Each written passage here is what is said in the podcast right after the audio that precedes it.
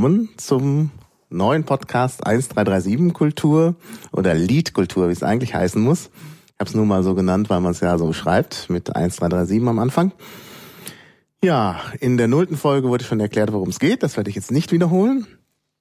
Also nur ganz kurz, es geht um Kultur aus der Perspektive der Nerds.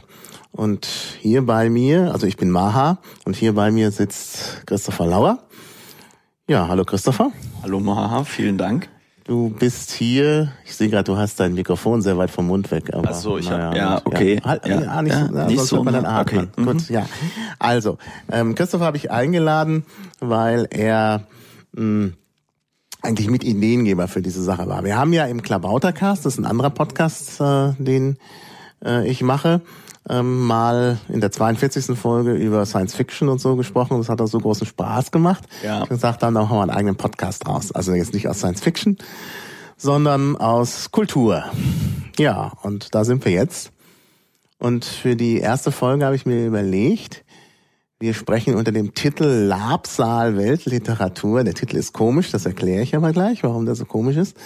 Über Bücher, die wir kennen, aber nicht gelesen haben. Ja. das ist vielleicht ein ganz guter Zugang. Wir haben nämlich festgestellt, bei einem anderen Podcast über Filme, ja. dass wir am besten über die Filme geredet haben, die keiner von uns gesehen hatte. Ja, das war, ähm, ich weiß gar nicht mehr, welcher Klabautercast das 50. war. Nummer 50, genau, da haben wir darüber gesprochen. Ähm, welche Filme wir geguckt haben und wir haben das uns vorher ganz toll überlegt und da war auch noch der Simon ähm, äh, Weiß mit dabei, der heißt auf Twitter Pfadintegral und ähm, ja, wir haben uns dann, ähm, wir haben festgestellt, dass wir die ganzen Filme, die wir besprochen haben, eigentlich nicht kannten und das war aber gar nicht so verkehrt. Und dann, ja, wollen wir einfach loslegen? Wir legen einfach los. Ja. Genau. Ähm, ach nee, ich muss eben noch erklären, wie so ein Labsaal. Also ich wollte zusätzlich bei jedem Podcast ein selten verwendetes Wort im ah. Titel haben. Mhm. Ich weiß nicht, ob das gut ist. Wahrscheinlich schadet das eher bei Google ähm, aber wir wollen ja für eine Elite das hier machen, heißt ja Elite-Kultur. Da kann man das ja mal riskieren. Und äh, ja, Christopher, du darfst mir jetzt erklären, was Labsal ist. Ähm, ja, jetzt muss man den ähm, Hörern sagen, dass mich Maha auf diese Frage nicht vorbereitet hat und ich deswegen ins Blaue sprechen muss. Äh, Labsal, das ist doch sowas wie ich labe mich, also ich äh, ist das sowas wie ergötzen? Ja, Labsal, genau. ne? Ich also ich, ich labe mich an Kultur oder Büchern oder dem guten Wein. Ähm, das ist genau. so ein bisschen ähm, Kuchen. Und Kuchen, ja, die Sachertorte und die Schokitorte. Ähm, das ist so ein Wort, wo man halt äh, ja sich an etwas ergötzt ist ein bisschen alt, aber hier der Linguist wird uns jetzt sagen, wo es herkommt und wie es entstanden ist. Ja, das werde ich sagen, aber ich frage dich jetzt nochmal was. Ich benutze dich jetzt als, mh, hm, wie nennt man das, Hamster oder ähm, naja, diese Tiere, mit denen man Versuche macht. Äh, Versuchsratte. Versuchskaninchen, ja, Kaninchen, genau. genau. Ähm, welches Genus hat Labsal? Äh, gar keins, ist doch das. Das? Das Labsal, das ist Neutrum. Ui. Ui. Ich bin erstaunt. Ja, weiche Knie vor Ehrfurcht. Ja, ich, ich, ich, ja, ich habe weiche Knie vor Ehrfurcht. Also, ich hatte immer geglaubt, Labsal sei Femininum. Die Labsal. Und so verwendet es auch Thomas Mann, um jetzt mal ein bisschen auf die Literatur zu kommen. Ja. Einem der wenigen Bücher von Thomas Mann, die ich gelesen habe. Den habe ich hier übrigens auch aufgeschrieben. Ja. naja, und da äh, spricht er eben von äh, die Labsal. Und das hat mich so ein, äh, also deshalb dachte ich, die Labsal sei ganz normal. Dann habe ich natürlich zur Vorbereitung dieser Sendung mal nachgeschlagen. In Grimms Wörterbuch gibt's online. Deutsches Wörterbuch, also dwb.uni-trier.de.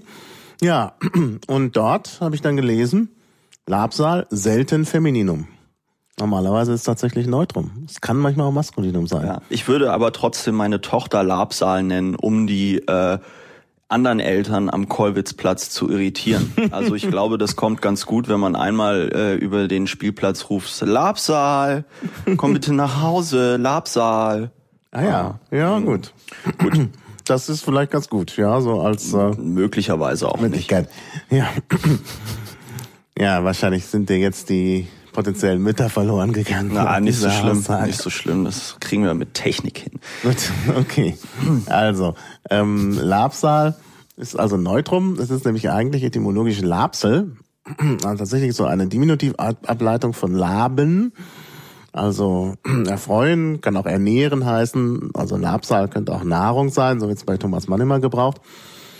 Ja, Lapsel, Diminutiv und ähm, aus Lapsel ist dann durch Akzentverschiebung, nee, nicht durch Akzentverschiebung, sondern ähm, die die äh, letzte Silbe ist halt reinterpretiert worden, weil man es nicht mehr so richtig verstanden hat und dann ist da Labsal draus geworden. Ja, ach so, es gibt gleich einen Wikipedia-Artikel, der hier verbunden wird. Ja. Wunderbar. Ja. Ja. Ja, Labsal sei fast so schlimm wie Kevin, aber nur fast. Das ähm, kann ich so nicht bestätigen. Ja. Okay, jetzt ja. aber zur Literatur. Ja, Literatur. Ähm, ich, ich habe hier so eine gewisse Methodik äh, mal versucht anzuwenden. Ich bin hier ganz analog mit ausgedrucktem, äh, äh, bedrucktem Papier an. Ähm, das kenne ich gleich nachher ein. Ja, und ähm, ich habe das mal unterteilt in Bücher, die man nur so kennt und nie gelesen hat, Bücher, die man angefangen hat, aber nicht zu Ende gelesen hat aus irgendeinem Grund und Bücher, wo man bewusst abgebrochen hat, sie zu lesen, weil es einfach unerträglich war und eine Verschwendung von Zeit. Ich weiß und dann sage ich mal, was ich ja teilgenommen habe. Oh, man hat eine ich Mindmap gemacht. Ich Bücher, Bücher, die ich gelesen habe, aber sonst niemand. Ja. Über die ich also mit niemandem sprechen kann, weil sie niemand liest. Oh. Und dann habe ich ähm, Ungelesenes, was aber sonst alle gelesen haben und wo ich mir immer so ein bisschen dumm vorkomme. Aber meistens weiß ich, worum es geht. kann also mitreden. Ja, und außerdem haben wir hier noch ein IRC, wo die Leute dann noch weitere Vorschläge machen können. Ja, genau. Also bitte ähm, Vorschläge über IRC oder Twitter äh, äh, immer, immer gerne. Ja. Ja. Dann leg mal los. Ich soll mal loslegen. Okay, gut. Ähm, ich fange mal an mit Büchern, die man nur so kennt, aber nie gelesen hat. Ähm, wollen wir mal bewusst mit dem Boulevard anfangen? Ja. Äh, Feuchtgebiete von Charlotte Rochen. Hast du das gelesen? Nee, habe ich nicht gelesen. Hast du nicht gelesen? Weißt du, worum es geht? Also ich habe das extra nicht gelesen, ja. weil ich mir dachte, das sei zu hetero. Normativ. Also hetero, also irgendwie geht's da doch um äh, Feuchtgebiete bei Frauen und das finde ich irgendwie. Ja, ich ich trifft nicht ja, meine. Ich, ich muss ich muss äh, sagen dazu, als Feuchtgebiete dieser Hype um dieses Buch damals entstanden ist, war ich in China und habe das also nur über quasi Sekundärquellen rezipieren können, hatte also das Buch nicht zur Hand, habe dann irgendwie mitbekommen, irgendwie im deutschen Feuilleton ähm, gibt es eine Diskussion äh, über dieses Buch von Charlotte Rochen, das ja in der Darstellung von äh, weiblichen Körperfunktionen und äh, so Dingen wie Masturbation und alle möglichen ähm, äh, ja wohl sehr äh, äh, explizit sein muss. Und ich habe das äh, so von außen eigentlich nur so als platte Provokation wahrgenommen. Also weil ähm, ja, was ist die Idee dahinter, zu, zu darüber zu über Körperfunktionen zu schreiben und sonst irgendwas? Ich meine, klar, ich kann auch einen ähm, ich kann ich kann ein Buch darüber schreiben, wo ich möglichst oft irgendwie äh, schlimme Wörter drin vorkommen lasse und ähm, man darf natürlich nicht vergessen, dass es wahrscheinlich genug ähm, Männer und Frauen gab, die das gelesen haben und ganz furchtbar fanden.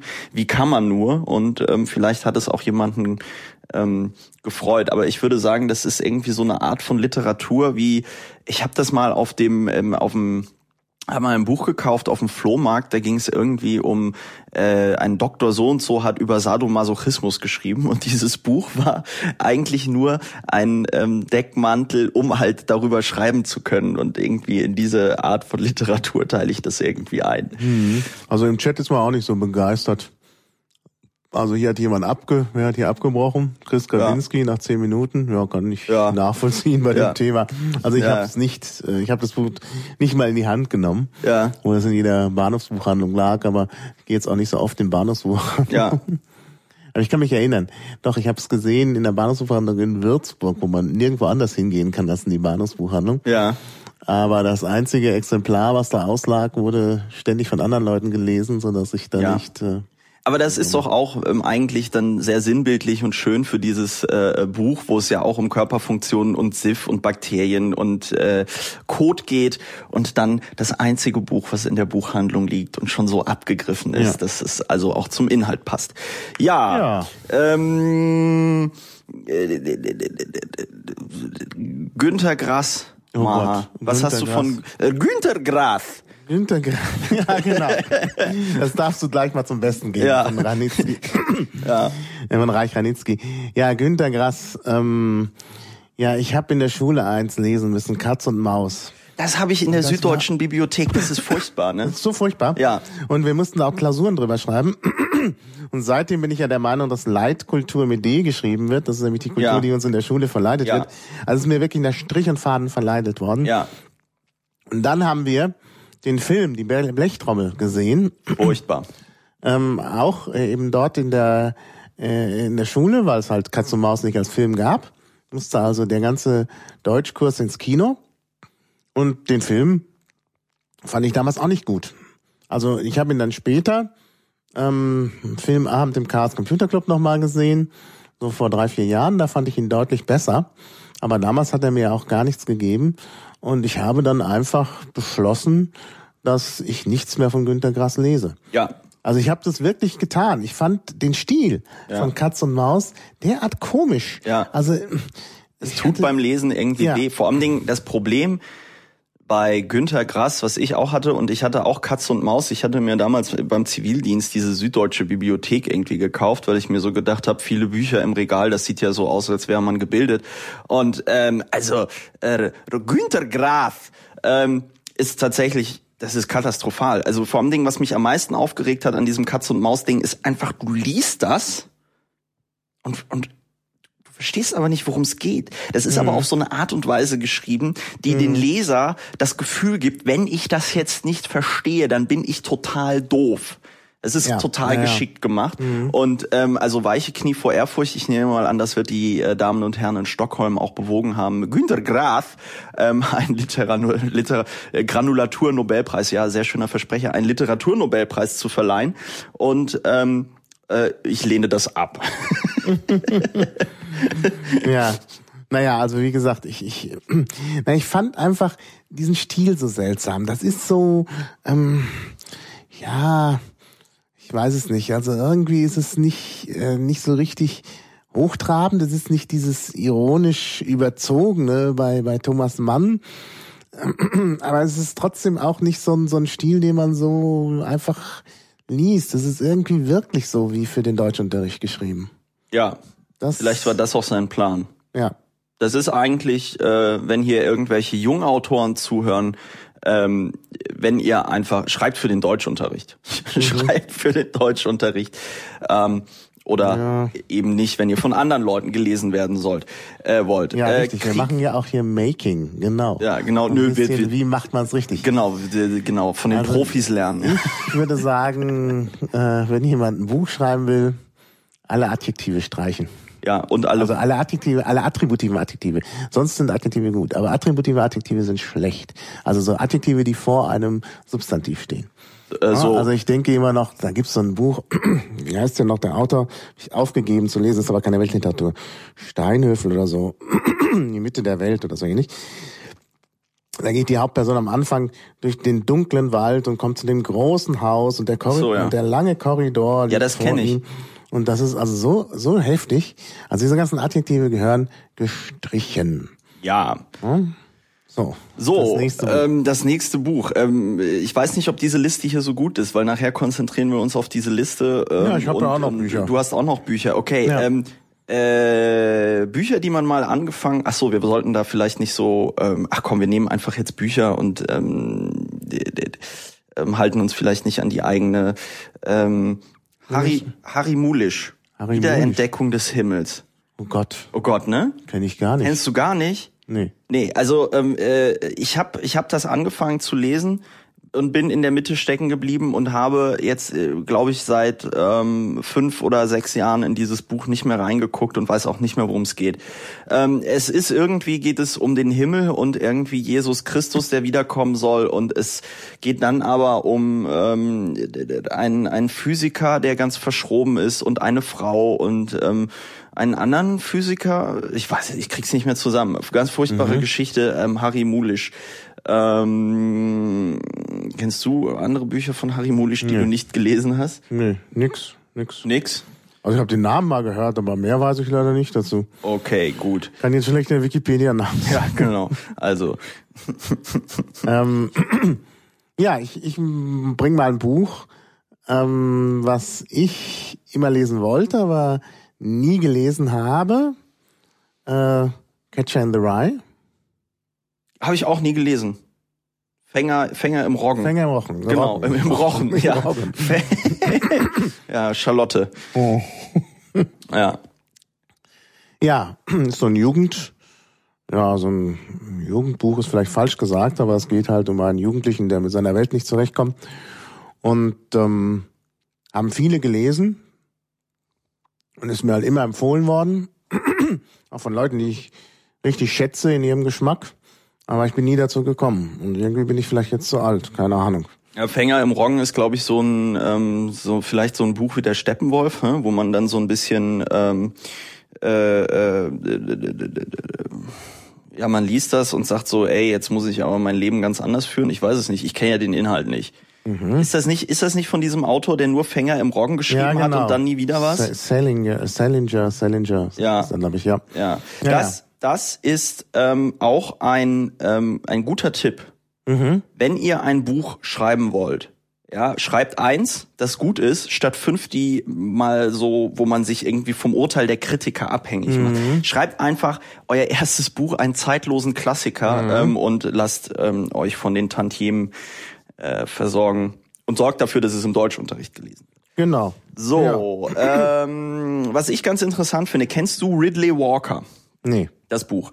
Ha, ich kenn's nämlich auch nur. Ähm, ich, ich mag ja gerne dieses Genre der der der also sowohl in Filmen als auch in Büchern der der Apokalypse beziehungsweise der Postapokalypse. Und ähm, die Ridley Walker ist ein Buch, das sicher auch für einen Linguisten sehr interessant ist, denn es spielt in ähm, in auf der Erde, mhm. aber in einer Welt, die so eine Art äh, wieder Mittelalter ist.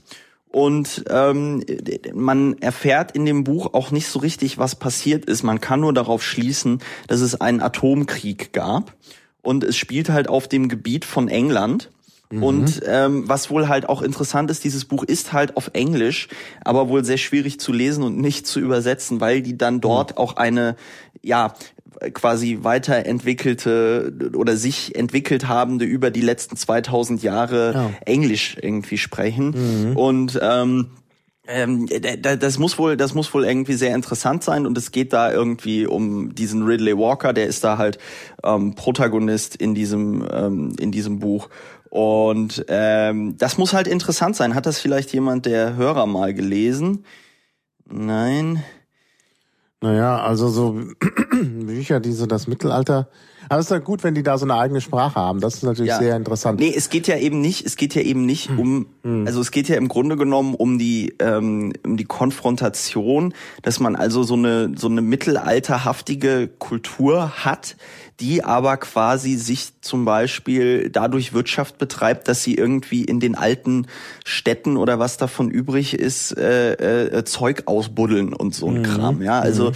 äh, ist wohl ganz interessant. Ich habe es, ich habe es nie gelesen und werde es mir vielleicht mal ähm, ja. äh, äh, äh durchlesen. Das erinnert mich aber an ein Buch, was ich angefangen habe und abgebrochen habe. das erinnert mich ähm, an Timeline. Timeline kenne ich nicht. Das ist so ein, also ein ziemlicher Erfolgsroman, glaube ich gewesen. Ich weiß jetzt gar nicht den Autor, aber einer von dem ganz berühmten. Crichton oder irgendwie, weiß ich nicht. Ja. Ähm, das geht also darum, dass Leute per Zeitreise ins Mittelalter reisen. Total interessant. Das Problem ist halt nur, dass es sprachlich nicht hinhaut. Ja. Die kommen dann natürlich da an, da wird Altoccitanisch gesprochen. Mm, das, das wird sogar thematisiert und irgendwie haben sie das auch gelernt oder einer hat das gelernt. Und dann gibt's halt doch wieder Leute, die Englisch sprechen. Nur ist das natürlich nicht das Englisch von heute. Ja. Und ähm, äh, auch diese ganze Situation, dass dann irgendwie Leute, die nicht eine gemeinsame Sprache haben, dann miteinander Englisch sprechen, das war halt im Mittelalter nicht so. Da hätte man Lateinisch sprechen müssen. Die hätten auch alle noch Latein lernen müssen. Ja. Das kommt überhaupt nicht vor. Also allein schon diese Sachen. Und dann, wie gesagt, das Altoccitanische passt auch nicht. Also ich weiß nicht, wer sie da linguistisch beraten hat. Und dann ist das Ganze auch völlig, also es, es war irgendwann, irgendwann war es mir so blöd. Ja. Die Darstellung des Mittelalters war so blöd, dass ich dann gesagt habe, so, jetzt reicht's. Ich höre auf. Das ist mir ja, zu dumm. Wo wir, wo wir gerade bei, ähm, absurden Mittelalterromanen sind. Ich glaube, Säulen der Erde ist auch so ein absurder Mittelalterroman, ja, den ich nie hab ich gelesen habe, wo ich ähm, wo ich mich noch dran erinnern hatte. Den hatten wir mal in so einem in so einem Aufenthaltsraum in der Schule äh, in der Schule rumliegen und irgendjemand meinte, boah, da sind voll die krassen Sexszenen drin und wir sitzen also vor diesem ähm, wir sitzen also vor diesem Säulen der Erde Buch mit seinen drei Milliarden Seiten gefühlt und suchen die krasse Sexszene ähm, und finden sie natürlich nicht. Okay, das war ein Schwank aus der Pubertät. Ähm, und auch großartig, ich habe mich so kaputt gelacht, als ich das zum ersten Mal gehört habe, dass es dieses Buch gibt, Die Wanderhure. Mhm. Das wurde sogar verfilmt mit Alexandra Neldl, so eine Sat 1 Filmfilm äh, Produktion Weltpremiere. Und ich finde es so absurd ein Buch die Wanderhure zu äh, äh, äh, äh, schreiben. Und ich kann mir auch genau vorstellen, wie die Menschen, die sowas ähm, lesen, aussehen, die gehen äh, in den Swingerclub, die sagen solche Dinge wie alles kann nichts muss. Und wenn sie eine Kontaktanzeige aufgeben, bezeichnen sie sich als üppig oder äh, Rubens Figur. ja. Ähm, und das Lustige ist, es gibt sogar ein Sequel, mhm. ja, von Die Wanderhure. Wie heißt es? Maha? Tipp? Keine Ahnung. Die Tochter der Wanderhure. ja, Wanderhure in der zweiten äh, Generation. Das ist so ein bisschen wie äh, Natalie, ähm, der, wie das war auch so was Komisches auf Sat 1, der der Kinder Kinderstrich. Teil 95. Ja. So, wir haben aber noch andere Bücher. Ja, aber hier wurde gerade im Chat vorgeschlagen, der Name der Rose sei ein guter Mittelalterroman, der ist auch auf deiner Liste. Ja, der Liste. ist auf der Liste der äh, Bücher, die man so kennt, aber nie gelesen hat. Aber ich Doch, glaube, gerade du als Linguist hast es gelesen. Ich ja. habe den sogar vor dem Hype gelesen, weil ich ja damals Italienisch auch äh, intensiv gelernt habe und da kam gerade das Buch raus und das war mit eines der ersten Bücher, die ich auf Italienisch gelesen habe. war natürlich schwierig, vor allen Dingen, weil es da so Textpassagen gibt, die sind gar nicht auf Italienisch sondern die sind einmal so nachgemachte Mittelalter, Mittel, ähm, äh, Mittelmeersprache und ähm, dann eben auch so Latein mit Italienisch vermischt, so Küchenlatein. Und das war natürlich dann auch nicht so einfach zum Italienisch lernen. Aber äh, ich fand das, das sehr gut. Mir sehr ähm, hat mich sehr angesprochen, das Buch. Obwohl ich dann festgestellt habe, dass es auch so ein bisschen, naja, ich will jetzt nicht sagen Plagiat beinhaltet, weil das natürlich kein Plagiat ist im Sinne dieses äh, Billigplagiats von zu Gutenberg. Ähm, aber Wir wollen Qualitätsplagiat. Ist, ja, er hat Dinge, also ich las da so Sachen über das Lachen bei Aristoteles und Jesus und so, ähm, die kannte ich schon. Ja. Und zwar kannte ich das aus äh, dem Buch von Curtius, Europäische Literatur und Lateinisches Mittelalter, was ich in meinem Studium mal gelesen hatte, am Anfang meines Studiums. Also kurz bevor ich den Namen der Rose gelesen habe. Ja. Und das kam alles davor. Das hat er alles verarbeitet. Das fand ich schon äh, seltsam irgendwie. Aber gut, trotzdem, trotzdem ist das natürlich eine gute äh, ein guter Roman, auch gerade wenn man vorher schon was anderes dazu gelesen hat. Ja, äh, ich kriege hier gerade über Twitter Fotos von Büchern zugetwittert von Ed äh, C. Wenrich oder Rich und ähm, da ist eins dabei, das gefällt mir ganz gut. Wir Kinder vom Bahnhof Zoo in der Sternedition Christiane F. Ah ja. Ja, ja ich erinnere Hast du es gelesen? Nein, habe ich nicht Nein. gelesen. Wurde aber, glaube ich, hab auch ich verfilmt. Wurde ne? auch verfilmt und habe ich viel von gehört weil das damals meine Eltern gelesen haben. Oh Gott. Und irgendwie war ich da, glaube ich, noch zu klein. Ja. Das war also nichts für mich. Und die haben dann ständig darüber geredet, wie furchtbar das ist. Und ja, ja, das, ich glaube, ich glaube, das ist gerade auch so genau. Und Berlin, da, ja, West-Berlin, ja, ja, da könne man ja nicht hin. Nee, so. nee, man wird überfallen und ausgeraubt und alles Mögliche. Ja. ja. Das lag vielleicht, das war vielleicht auch der Grund, warum ich damals so ein gestörtes Verhältnis zu West-Berlin hatte. Ja. Kinder von Bahnhof Zoo, dieses Buch ähm, hat also eine ganze Generation in ihrem Verhältnis zu West-Berlin versaut. Christiane F., wir danken dir dafür. So, ähm, was haben wir denn, was haben wir denn noch? Ähm, ja, ich könnte ja mal ein Buch nehmen, was ich gelesen habe, sonst keiner. Ja, oder ist das eine interessante Kategorie? Pale Fire. Ja. Fahles Feuer ja. Deutsch. Ja. Sagt dir nichts. Sag mir nix. Ist aber von einem Autor, von dem sehr viele Leute was gelesen haben. Und zwar? Vladimir Nabokov. Ah, Lolita. Genau, hast du gelesen? Nö. Ah. Gut, dann kannst du ja was über Lolita sagen. Zu Lolita sagen. Ich habe Lolita als Hörbuch mal gehört. Also von daher, also was heißt das Hörbuch? Das war in der Serie am Morgen vorgelesen, was ich früher immer zum Aufstehen gehört habe, als ich noch früh aufstehen musste. Ja. Aber es gibt's glaube ich gar nicht mehr. Weiß ich nicht. Norddeutscher Rundfunk. Gut, aber sag mal was zu Lolita. Äh, ja, Lolita, äh, Wladimir, äh, nee, heißt der Wladimir? Ja, ja Wladimir äh, Nabokov. Ähm, und ähm, es geht halt, das ist halt die, ist halt so archetypisch, ne? Also so eine so eine junge Frau, äh, minderjährig, verführt einen verführt einen Mann, aber äh, ich weiß schon gar nicht mehr, wie der Mann heißt.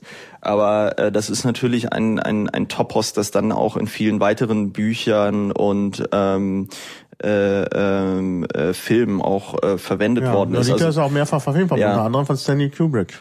Äh, tatsächlich? Ja. Unter dem Titel? Ja. Oh Gott.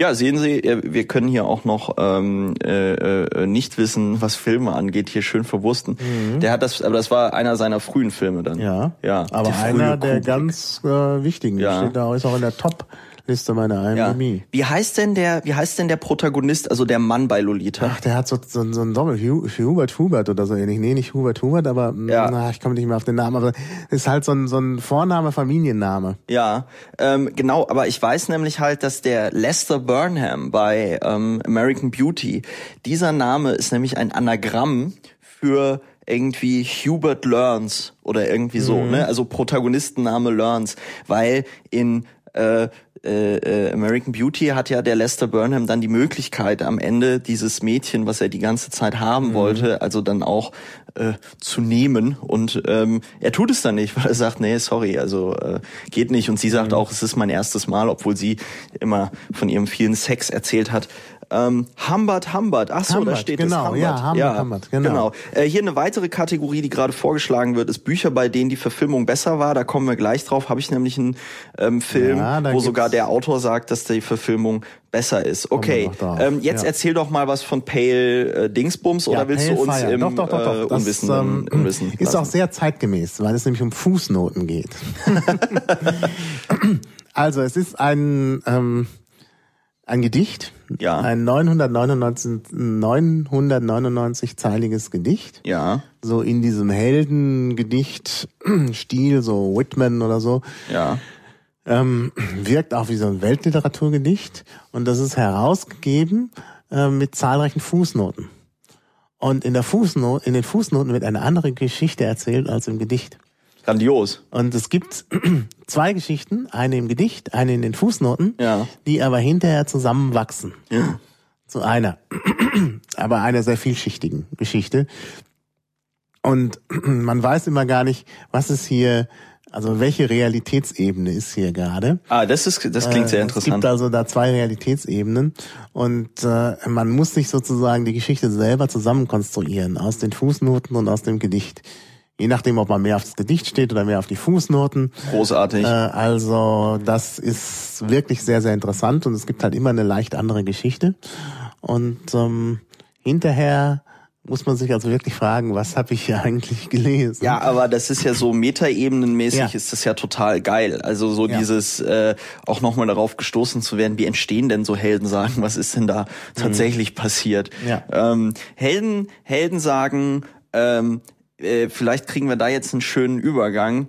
Äh, die Ilias von Ilias. Homer. Oh, ja. ähm, ich glaube auch ein äh, Buch oder eine Geschichte, die man irgendwie gelesen haben sollte, aber die die wenigsten ja. wahrscheinlich gelesen haben, oder? Ja, das stimmt. Also ich habe so ein bisschen Homer lesen müssen während meines Studiums. Das lag daran, dass der Prof in Indo-Germanistik, äh, den ich hatte, also historisch vergleichende Sprachwissenschaft, ähm, neben seinen ganzen Trümmersprachen, mit denen er sich beschäftigt hatte, ja. eben auch eine Homer, äh, einen Homer-Kommentar verfasst hat. Aha, aha. Man muss ja sowas machen, um irgendwie einen Job als Prof zu kriegen, dass man irgendwie nochmal sowas ja, ja, macht, was jeder wiedererkennen ja, kann. Wenn man nur Trümmersprachen macht, ist es halt zu exotisch. Ja. Ähm, naja, und ähm, dann mussten wir alles diese, diesen Homer-Kommentar lesen. Es war aber mehr die Odyssee und nicht die Ilias. Aber es gab auch Ausschnitte aus der Ilias. Ähm, wie gesagt, also von daher habe ich so ein bisschen was davon gelesen, aber nicht das große Ganze. Also das Ganze zu lesen wäre auch völlig, also auf Griechisch, oh Gott.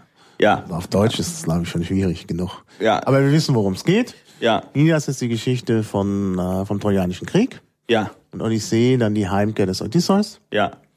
Und äh, ja, im Grunde kennt man das alles. Da kommt das trojanische Pferd ja, ja. vor und so. Ja. Ne? Das, das ist das ist tatsächlich und ähm, wem die Geschichte mit Odysseus irgendwie zu langweilig ist, es gibt eine tolle äh, Zeichentrickserie Science Fiction, die heißt glaube ich Odysseus 2000 und mhm. ähm, da haben sie also diese Geschichte äh, der Odyssee auf so ein Science Fiction Raumschiff äh, äh, äh, Topic irgendwie zurückgebrochen, kann ich nur jedem mhm. empfehlen empfehlen, wird halt leider nicht mehr gezeigt, wie so andere schöne Zeichentrickserien wie He-Man und. ich glaube auch, das Original ist gar nicht so langweilig. Nein, das ist nicht langweilig. Das ist auch anders. Also man kennt ja diese Geschichte, wenn man sie sich so vorstellt, immer so chronologisch erzählt. Ja.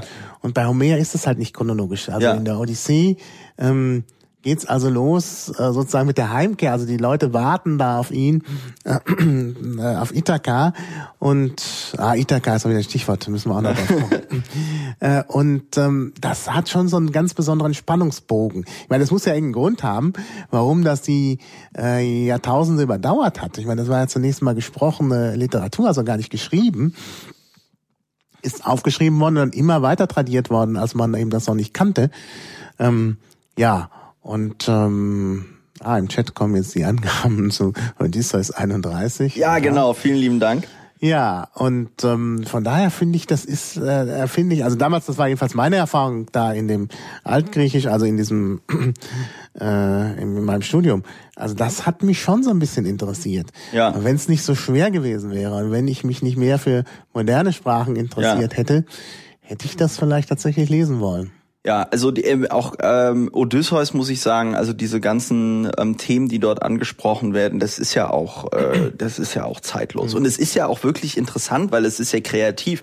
Also ich meine, ähm, klar, es kommen keine Panzer und äh, Raketen irgendwie vor, aber äh, jetzt diese Geschichte so ähm, mit den Syre, mit den Sirenen und den mhm. Monstern und Skylla und Charybdis, das ist ja Drama, ne? Also mhm. wir müssen da durch diese Meerenge fahren und äh, die Wände und dann kommt auch noch dieses riesige Strudelmonster und äh, das ist ja ähm, das ja. ist ja Spannung pur und ich meine, wenn man sich mit, ja. damals so überlegt, was so die die Lebensrealität eines Griechens war, so irgendwie äh, schön äh, auf der äh, Akropolis rumsitzen und äh, über Politik reden. Nein, das Hat ist, sich wahrscheinlich nicht verändert, ja. ja, ähm, das ist das sind natürlich irgendwie zeitlose Themen und von daher können wir den Griechen auch dankbar sein, dass sie sich schon alles ausgedacht haben.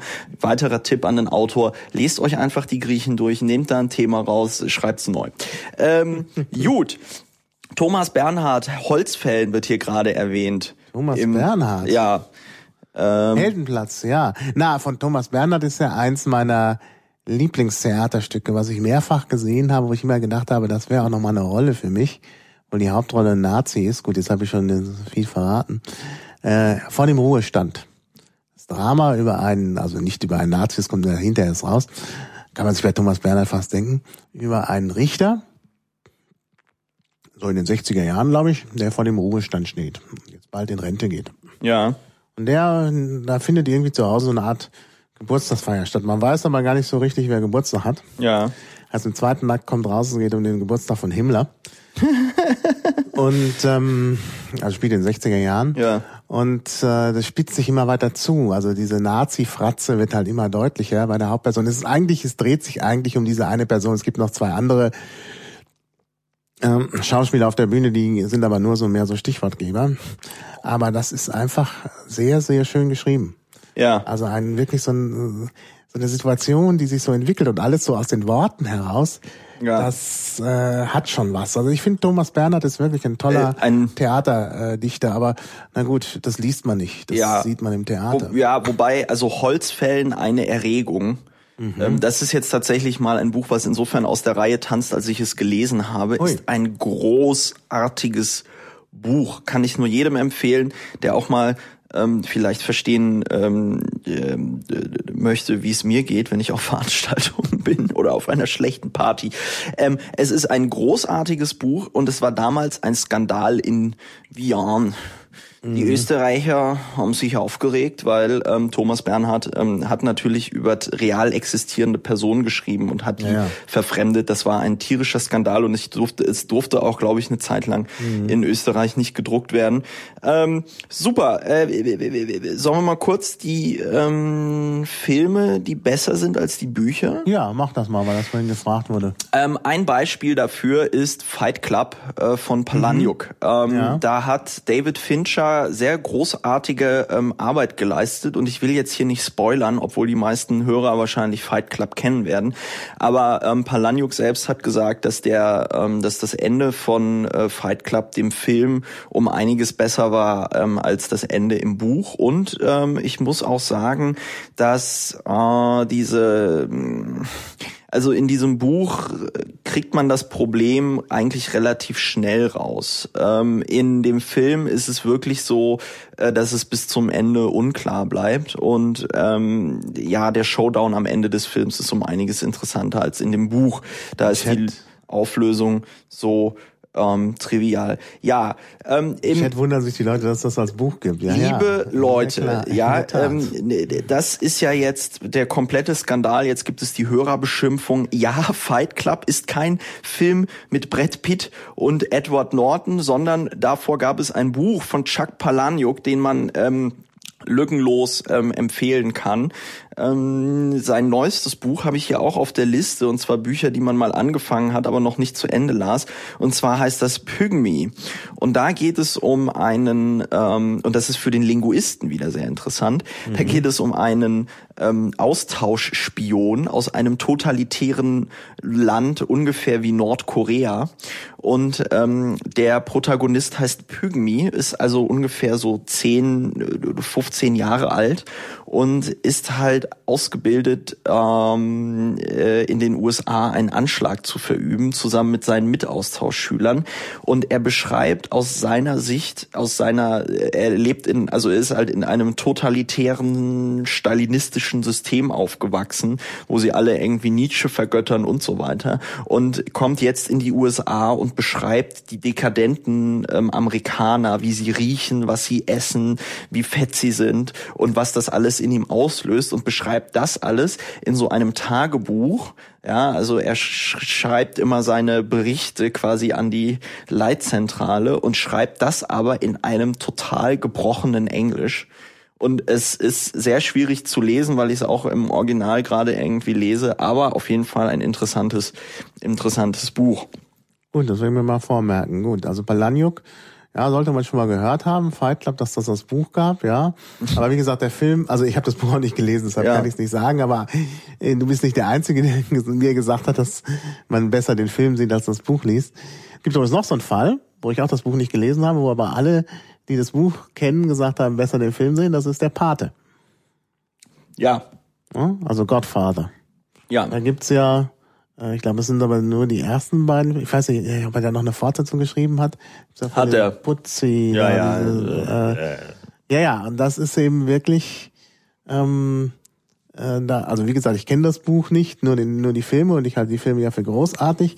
Habe immer auch damit äh, gespielt mit dem Gedanken, ich sollte das Buch mal lesen.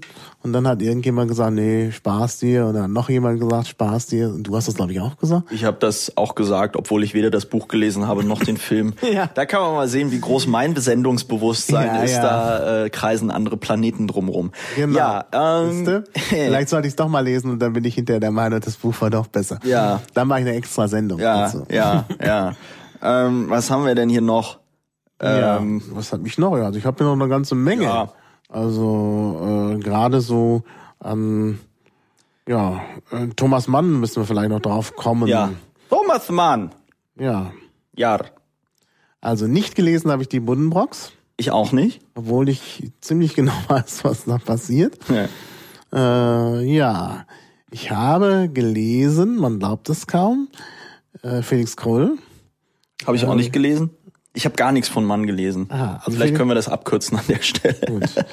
ähm, ich, ich habe äh, als bei am Morgen vorgelesen Dr. Faustus gehört, also als vorgelesenes Buch. Und Josef und seine Brüder habe ich angefangen, bin bis zum Anfang von Band 2 gekommen, habe dann aufgehört damit und habe dann später Da unten liegen sie, dieses Riesenpaket. Ja. Die CDs. Ja. Mir mal für 60 Mark oder so gekauft seinerzeit und habe es dann, als ich damals noch mit dem Auto gependelt bin, im Auto gehört. Ja. Und das war hinterher so spannend, gerade im zweiten und dritten Teil als Hörbuch, dass ich mich gar nicht mehr so richtig aufs Autofahren konzentriert war, äh, konzentrieren konnte. Und nachdem ich dann bereits mehrere Punkte zusammengeblitzt worden war, habe ich dann gehört, nee, habe ich dann gedacht, ich höre mir das nicht weiter an, jedenfalls nicht im Auto, und habe es dann zu Hause zu Ende gehört. Also es ist doch gut. Ja, ähm, ich kann es nicht beurteilen. Ähm, die Buddenbrooks ähm, weiß ich auch nicht, worum es geht. Ich weiß nur, dass ähm, es auch einen Film gibt mit Armin Müller-Stahl. Mhm. Sonst noch was zu Mann? Ja, der Zauberberg wird hier empfohlen. Habe ich leider auch nicht gelesen. Ähm, aber genau, ist es nicht, wo wir gerade bei Gutenberg sind und Fußnoten, ist es nicht so, dass im Zauberberg auch wahnsinnig viel abgeschrieben ist? Ja, Thomas Mann hat immer sich orientiert an anderen. Bei Dr. Faustus gibt's ja zwei Vorträge über Beethoven, ja. sind da ja drin verwurstet und die sind von Adorno. Ja. Und ich meine, Josef und seine Brüder, die Geschichte ist aus der Bibel.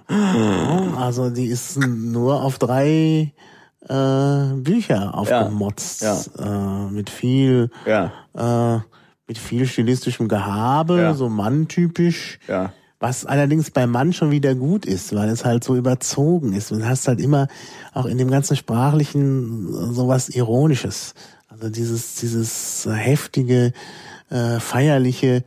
Deshalb ist eigentlich auch, obwohl ich Westphal als Vorleser nicht so mag, weil der auch so eine, so, ein- so, ein- so, ein- so ein, ähm, ja, so einen pompösen Stil hat, wenn er vorliest. Das passt aber gerade zu Josef und seine Brüder. Also das, und das hat dann doch wieder was Ironisches. Also bei Westphal vielleicht ungewollt, bei Thomas Mann, denke ich, ist das schon irgendwie auch gewollt, obwohl weiß man nicht. Ja? Und deshalb kann man eben Josef und seine Brüder vielleicht dann doch empfehlen. Aber richtig natürlich, die Story ist irgendwie abgeschrieben. Das ist richtig. Okay, äh, die Bibel ist übrigens auch ein Buch, was wahrscheinlich die wenigsten Leute gelesen haben, Ja, was man aber lesen sollte, Ja, vielleicht, damit man weiß, was für ein Quatsch drinsteht. Gerade das Alte Testament ist eine ziemliche Katastrophe. Ja, man sagt ja, dass äh, äh, die meisten Atheisten erst durch die Lektüre der Bibel Atheisten geworden sind. Ja. Was vielleicht auch erklärt, warum die katholische Kirche so lange diese Texte nicht zugänglich gemacht hat. Die saßen da alle und haben gesagt, oh Gott, was ist denn das für ein Quatsch? Ja. Okay. Na gut, aber die Bibel würde ich jetzt hier Ja. nicht äh, Ja. besprechen, weil das halt auch, es ist eigentlich nicht Weltliteratur in dem Sinne. Ja. Das ist eigentlich, das ist halt so ein religiöses Buch wie auch der Koran und so. Ja. Das hat nochmal einen anderen Stellenwert als Weltliteratur. Ja, ähm, mir ist gerade etwas eingefallen, ein Autor, auf den ich schimpfen möchte und von dem ich nichts gelegen, gelesen habe, Frank Schätzing. Oh. Frank Schätzing. Da wird ja auch vom Plagiat gesprochen. Ich habe auch nichts gelesen Ta- von ihm. Ich ja. habe nur irgendwann mal einen Artikel über das Plagiat gelesen. Und zwar? Ja, der soll ja für dieses, für den Schwarm, Ja. hat er ja irgendwie, ähm, ich glaube, so, so Arbeiten von einem Physiker äh, Ja. verarbeitet. Und da gab's mal, vor vielen Jahren, ich erinnere mich jetzt nicht so genau, äh, irgendwie einen Artikel bei Zeit, äh, wahrscheinlich noch in der gedruckten Zeit, damals noch nicht bei Zeit Online. Ähm, damals habe ich ja noch was gedrucktes gelesen. Also ich meine jetzt äh, an Zeitungen, also auch an Büchern. Ähm, jetzt macht man das ja nicht mehr so. Ja. Also da gab's äh, äh, auch eine Klage und das war so ein Plagiatsfall. Also wenn der Chat zufälligerweise einen Link dazu Ja. hat, wäre ich dankbar. Ja, äh, ich, ich muss aber noch mal ähm, äh, sagen, warum ich Frank Schätzing irgendwie grob ablehne. Ähm, äh, das ist so ein unerträglicher Pathos. Ich habe mir mal ein Vorwort zu einem seiner Romane ähm, äh, äh, äh, an, angeschaut und ich frage mich schon, wie man einem Roman, der gerade erst irgendwie erschienen ist, irgendwie ein meterlanges Vorwort vorpacken kann. Also ein ähm, äh, ein, ein, ein, ein, ein, ein belletristisches Buch. Ne? Also wenn ich über einen aktuellen Vorfall irgendwie schreibe, ne? Haruki Murakami ist ein schönes Beispiel. Der hat äh, Leute interviewt, äh, die den Anschlag äh, äh, 1996 von dieser ähm, Aum-Sekte mit dem äh, Saringas ähm, mhm. auf die Tokioter U-Bahn.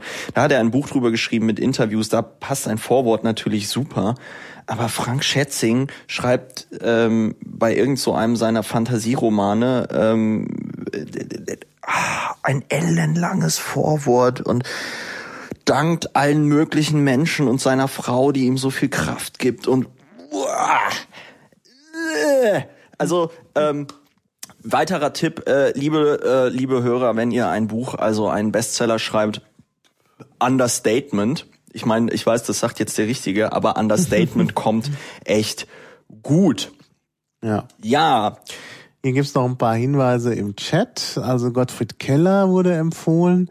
Und Gottfried Keller habe ich mal auch im Radio, ich glaube in so einer Hörspielbearbeitung, Romeo und Julia auf dem Lande oder so ähnlich auf dem Dorf, ich weiß gar nicht mehr, wie es hieß, gehört. Es war in der Tat auch sehr sprachlich sehr seltsam. Gut, ist ein Schweizer, kann man jetzt äh, entschuldigen. Aber sonst weiß ich leider auch nicht so viel über Gottfried Keller. Ähm, dann wurde hier, ja, 1984, brauchen wir glaube ich nichts zu, zu sagen. Ähm, da war dann noch was. oh Gott, jetzt fragt hier gerade einer, wer hat denn... Principia Discordia, gut, kann man lesen, ist auch schnell zu lesen. Ja. Das zählt jetzt nicht so richtig. Wo sicherlich auch sehr wichtig ist. Mir, fällt, und das ist hier auf meiner Liste, Bücher, die ich mal angefangen habe, aber Ach, das Parfüm also, wird noch Das Parfüm, erwähnt. ja. Habe ich nicht gelesen. Hab Ich auch nicht. Film gesehen und fand ihn schlecht und fand überhaupt die ganze Geschichte komisch. Das will Ähm, ich auch nicht mehr lesen. Ja, wer, wer hat denn das Parfüm geschrieben? War das nicht auch Frank Ähm, Schätzing? Nein, nein, Nee. nein, nein, nein, nein. Das Parfüm ist von, ach, wie heißt er denn? Äh, Chat, bitte hilf. Chap, Chat. Hilf. Hilf, Chat. Wer hat das Parfüm geschrieben? Steht im Pad. ja, Welches Pad? Ich weiß nicht, Patrick haben, Süßkind, Patrick genau. Süßkind, ja. 100 Punkte. Ähm, Patrick Süßkind, das Parfüm. Aha, ja, genau. Also wie gesagt, der Film war nicht, ähm, ah, es gibt ein Pad. Hab ich noch gar nicht gemerkt, dass du so unaufmerksam bin ich. Ja. Ah, super. Ah, wunderbar. Ja, vielen lieben Dank äh, den ist ja fleißigen Hörern. gute- das ist Service, das ist Crowdsourcing, das Service, ist ja äh, super. ja. Ähm, Hier schreibt jemand, weil die Prinzipien genannt wurden, Illuminati. Nein, nein, nein, nein, nicht Illuminati, Illuminatus. Illuminatus von Wilson und Shea. Äh, muss man gelesen haben. Das gehört nicht zu den Büchern, die wir nicht gelesen haben. ja, Du ähm, hast es vielleicht nicht gelesen. Ich bin eh, also ich bin ja auch mehr so, meine Brille hilft mir äh, sehr stark dabei, intelligent zu wirken. Illuminatus ist halt wirklich sehr gut. Da geht's halt auch sehr um die Principia Discordia, da geht's halt auch um die Grundlagen des Chaos Computer Clubs. Die 23 spielt eine wichtige Rolle. Und es wird in drei Bänden, also das besteht ja aus drei Büchern, wird, äh, gibt es drei oder vier verschiedene Theorien darüber, wie Kennedy ermordet wurde, was dahinter steckt. Super. Das ist also für Verschwörungstheoretiker sehr interessant. Man muss über den Anfang hinwegkommen. Am Anfang wird nämlich sehr, sehr, geschieht etwas sprachlich Seltsames. Die Pronomina werden immer verschoben. Ich wird zu er und er wird zu ich. Es wird in der dritten Person, der ersten Person durcheinander erzählt und das führt zu ziemlicher Verwirrung. Das ist aber gewollt. Und ähm, dann wird's hinterher alles klarer. Wenn man den ersten Band erstmal durch hat, dann weiß man, was kommt. Wenn dann im zweiten Band wieder es um äh, irgendwie die, um Kennedy geht, dann kommt irgendwie die Mafia und so. Ich habe das leider gelesen, als es noch nicht die Wikipedia gab. Ich konnte immer nicht nachschlagen, ob die erwähnten Personen einen historischen Hintergrund haben oder nicht. Also im Zeitalter der Wikipedia kann man das, glaube ich, richtig genießen, dieses Buch. Und wenn man am dritten, beim dritten Band angekommen ist, dann sagt man dann irgendwie, jetzt fehlen nur noch die Nazis. Und siehe da, Es kommen die Nazis. Super, die Kommunisten-Nazis. Nein, nein, die Nazis tauchen auf. Und Ja. zwar spielt der dritte Band ja in Ingolstadt, wo Adam Weishaupt herkommt, der Gründer des Illuminatus-Orden, ähm, also, ähm, der, der, also dieser Freimaurergruppe. Und dann verlagert sich das Ganze zu einem Rockfestival am Totenkopfsee. Ich war ja neulich in Ingolstadt, aber den Totenkopfsee gibt es leider nicht. Den gibt es nur im Roman. Und dort also im Totenkopfsee, aus dem Totenkopfsee äh, tauchen dann untote Nazis auf Ach, während des geil. Rockfestivals und wollen das Rockfestival sprengen. Ähm, ja, und dann passiert aber äh, etwas, was ich jetzt nicht weiter verrate. Ja. Also es bleibt spannend. Äh, ich glaube, das sollte man wirklich lesen. Das ist so so viel Popkultur, wie man sich nur wünschen kann. Und ähm, ja, es hat einfach gerade auch so die Hacker-Szene unheimlich geprägt. Schön. Wer wissen will, warum und wie es die Hacker-Szene geprägt hat, der kann den Film 23 anschauen. Den gibt's nicht als Buch, aber als Film. Und dann sieht man ein bisschen was. Ja, da taucht ich- auch Wilson auf in Ja, dem Film. ich- und ich- zwar als, als, also er selbst, himself. Himself, super gut. Die, ähm, es wurde gerade nach Stephen Fry äh, äh, gefragt, Ah, ja. weil wir gerade bei ähm, Nazis waren. Es gibt ein Buch, das habe ich auch bei mir zu Hause stehen. Ich habe es noch nicht gelesen, aber vor es zu lesen. Mhm. Und zwar heißt das Making History.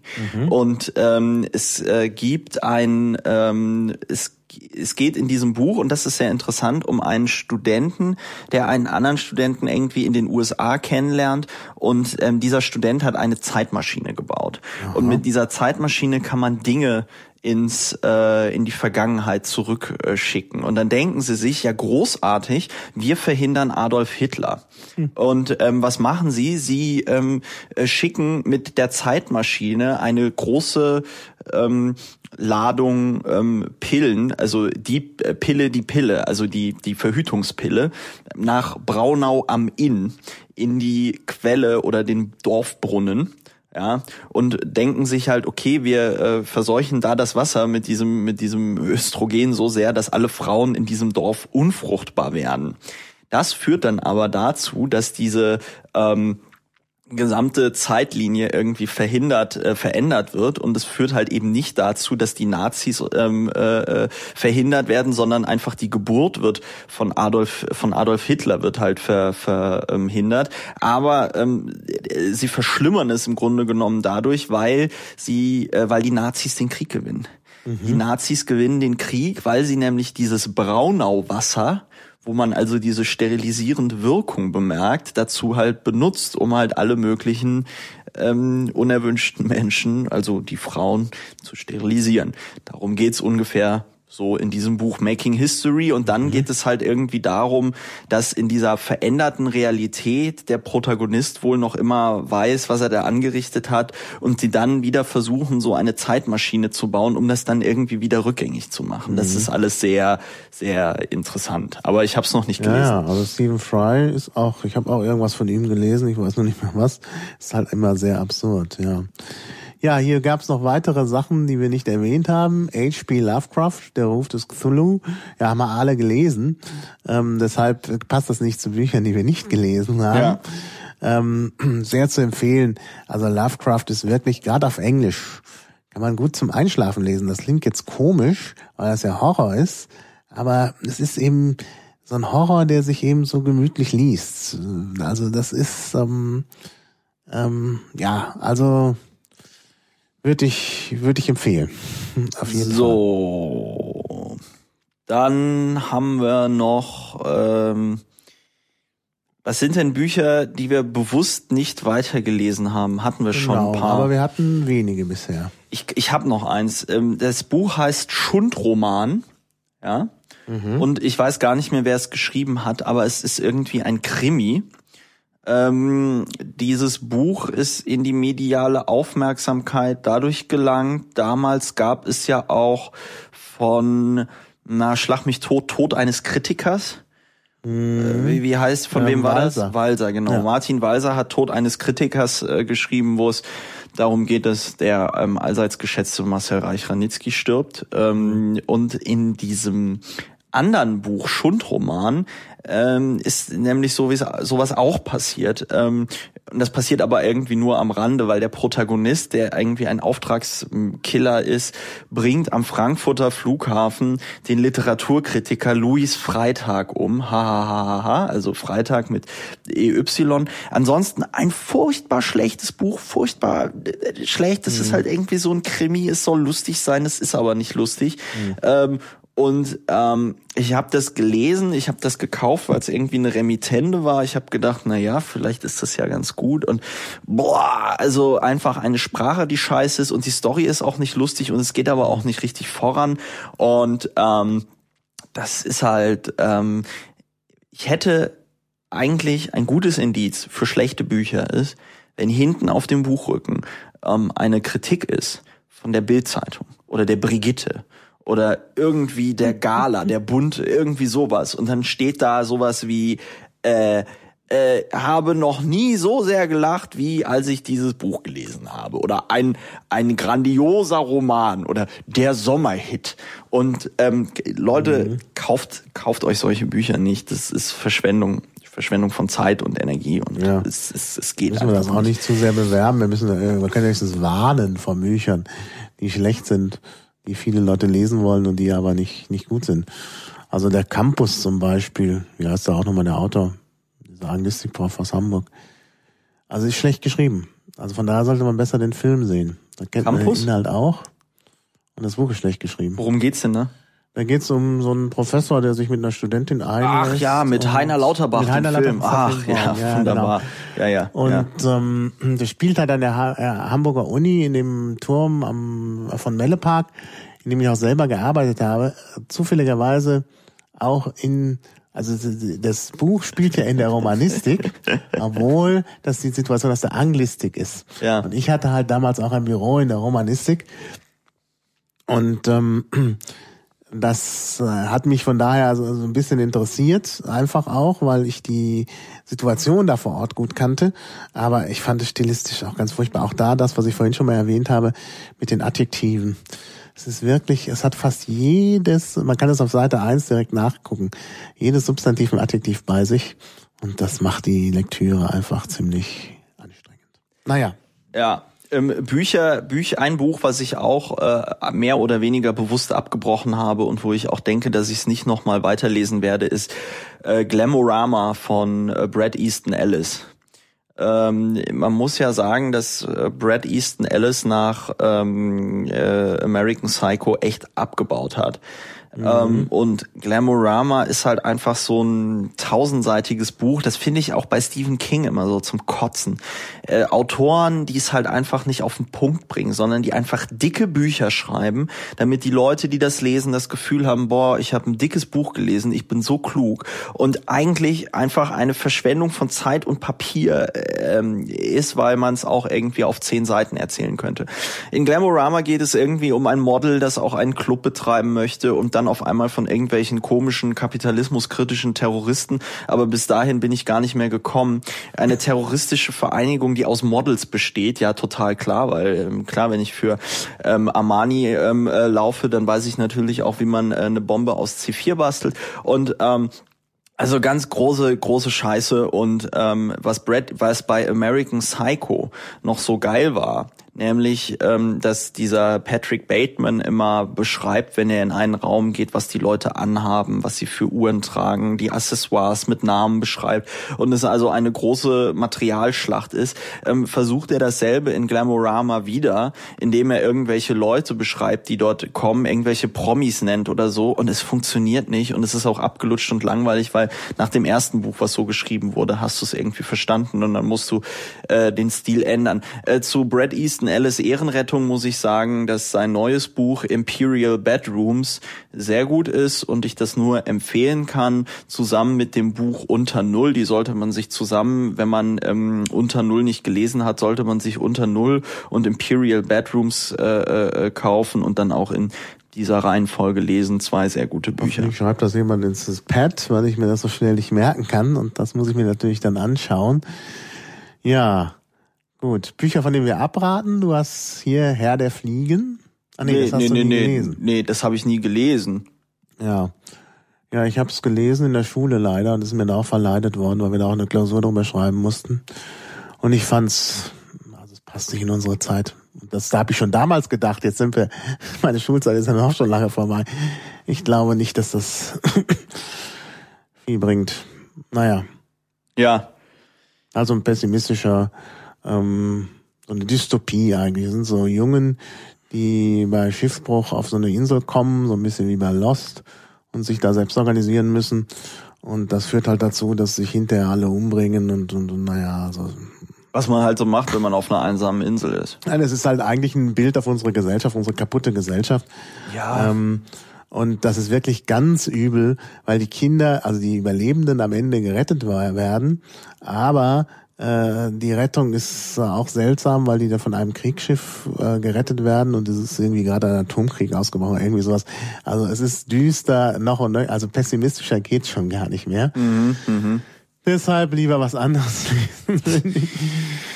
Ähm, ja, was habe ich hier noch bei Büchern, die man nur so kennt und nie gelesen hat? Ähm, äh,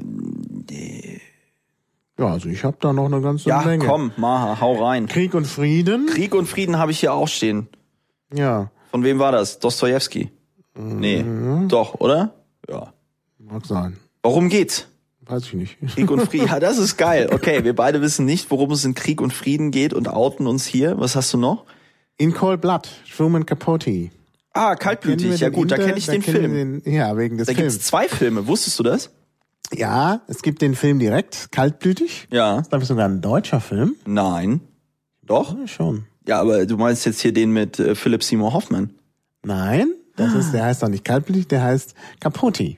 Capote, ja, aber ich wollte Der sagen, es gibt aber zwei amerikanische Filme, die relativ, also einmal Capote und dann ein Film, der auch kaltblütig heißt. Und die sind beide zur selben Zeit rausgekommen und beides halt mit äh, Truman äh, Capote. Ähm, und das Lustige ist, dass dieser andere Film ähm, besser ist als Capote.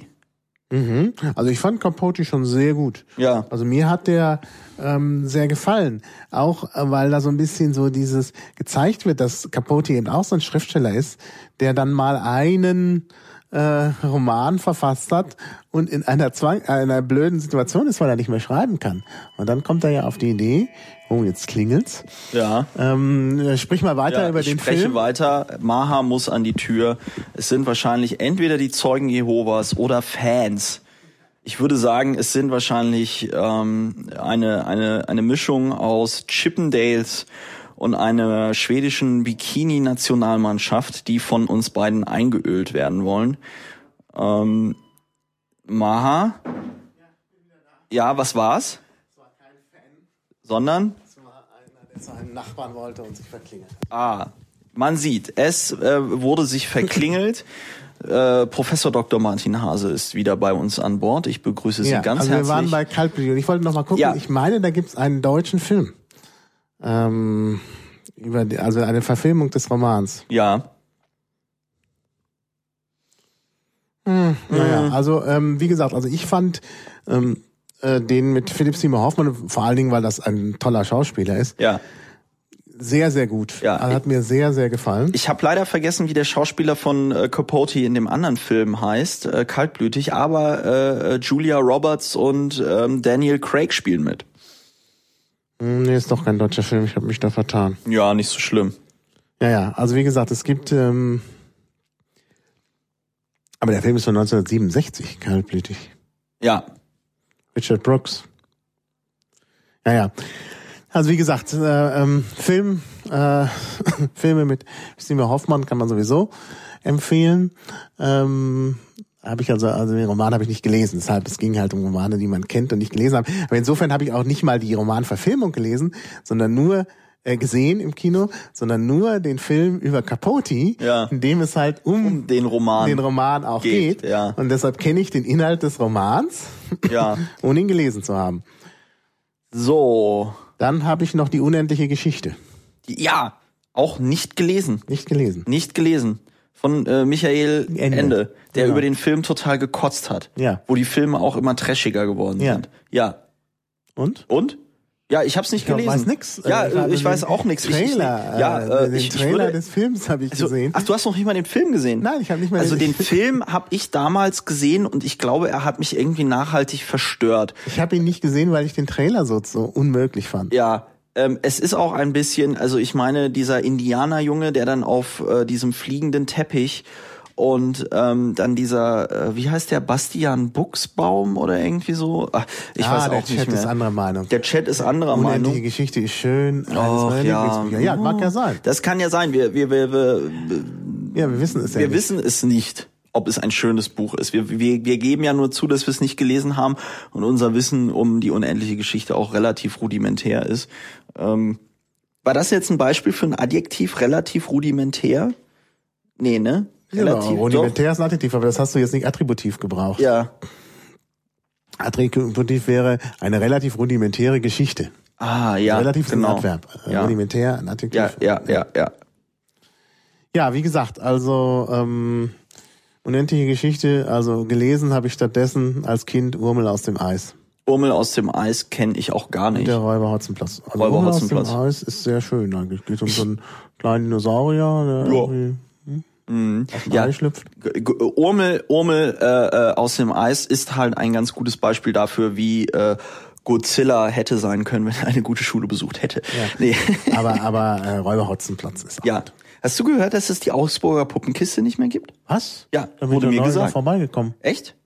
Also, Also, ich habe neulich, Das letzte Mal in Augsburg war beim Linux Infotag. also ich habe neulich irgendwie gehört, es, es gäbe es nicht mehr Augsburger Puppenkiste. Da habe ich mir fest vorgenommen, letztes Jahr, als ich beim Linux Infotag war, dass ich, wenn ich das nächste Mal zum Linux Infotag fahre, versuche, in die Augsburger Puppenkiste zu gehen. Aber wenn es die nicht mehr gibt, kann ich mir den Linux Infotag sparen. Der ist übrigens demnächst. ähm, Ja, Ende März. ja. Ja, das ist schade. Ah, der Chat sagt, es gäbe die Augsburger Puppenkiste natürlich noch. Dann nehme ich alles zurück und behaupte das Okay. Gegenteil. Ja, James Joyce, auch so ein Autor. Ich Ulysses, ne? mal, also Ulysses habe ich nicht gelesen. Ja. Und Finnegan's Wake habe ich auch nicht gelesen. Ich habe mal angefangen mit ähm, ähm, a, Portrait, a Portrait of the Artist as a Young Man. Das habe ich auch in der Süddeutschen Bibliothek. Aber nur angefangen. Ich weiß nicht mehr, warum ich das nicht zu Ende gelesen habe. Ich fand es eigentlich interessant. Aber es gibt manchmal so Situationen, ja, in der Vor-iPad-Zeit, als man Bücher noch auf Papier gelesen hat und sie immer mit sich rumschleppen musste, Ja. hat man sie dann, wenn man mehrere Wohnsitze hat, irgendwann im falschen Wohnsitz liegen gehabt und aufgehört. Genau. Ja. Ja.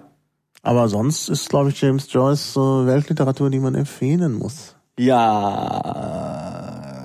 Was hast du noch mal? Ah, ja, hier sagt mir gerade Jörgel, dass er mir die Augsburger Puppenkiste persönlich gezeigt hat. Naja. Ach so, äh, der Mann ohne Eigenschaften. Ah ja. Ne, Ist auch so ein Buch, was jeder irgendwie kennt. So vom Namen her Ja. zumindest. Ich habe die ersten 100 Seiten gelesen. Ich habe neulich noch mal nachgeguckt. Ich bin tatsächlich exakt auf Seite 100. Das ist ja auf so Bibelpapier irgendwie gedruckt und Mhm. äh, lang. ewig lang. Aber eigentlich ist es ganz interessant. Ja.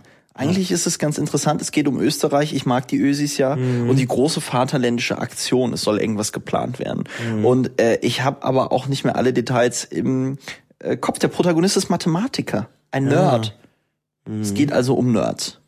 Mhm. Gibt es noch einen, äh, eine Erzählung über einen Mathematiker, Pnin, wieder von Nabokov, auch zu empfehlen. Ein Mathematiker, ein russischer Mathematiker, der an eine amerikanische Universität kommt und nicht mehr so richtig der Welt klarkommt. Ja. Soll sehr autobiografisch sein. Habe ich angefangen, leider auch nicht zu Ende gelesen, aber auch nicht, also, aber eigentlich gemocht. Dummerweise trotzdem nicht zu Ende gelesen. Ja. Ja. Ähm, dann habe ich hier noch die Brüder Karamasow. Ja. Wieder so ein russischer Roman. Ja. Auch nicht zu Ende gelesen. Äh, auch nicht, äh, habe ich hier, wollte ich lesen. Ich glaube, ich habe angefangen und bin dann immer eingeschlafen. das ist halt ein bisschen das Problem. Einen russischen Roman, den ich zu Ende gelesen habe, ähm, Meister und Margarita. Den habe ich aber dafür. Nee, den hab. Ich glaube, ich muss noch irgendwie zehn Seiten aus irgendeinem Grund wählen, äh, lesen. Sehr witzig, Ja. kann ich empfehlen. Ja. Also ist auch wirklich, also ähm, gleich, es geht gleich so los. Also der Teufel kommt nach Moskau und bringt da so ein bisschen das Leben durcheinander. Ja. Und das Ganze ist verwoben mit ähm, einem anderen Roman, den, äh, den äh, der Protagonist schreibt. Ja. Nicht der Pontius Teufel, sondern der Pilatus. andere über Pontius Pilatus und Jesus. Und das ist darin verwoben. Also es gibt immer ein Kapitel Moskau, ein Kapitel Jesus. Jesus.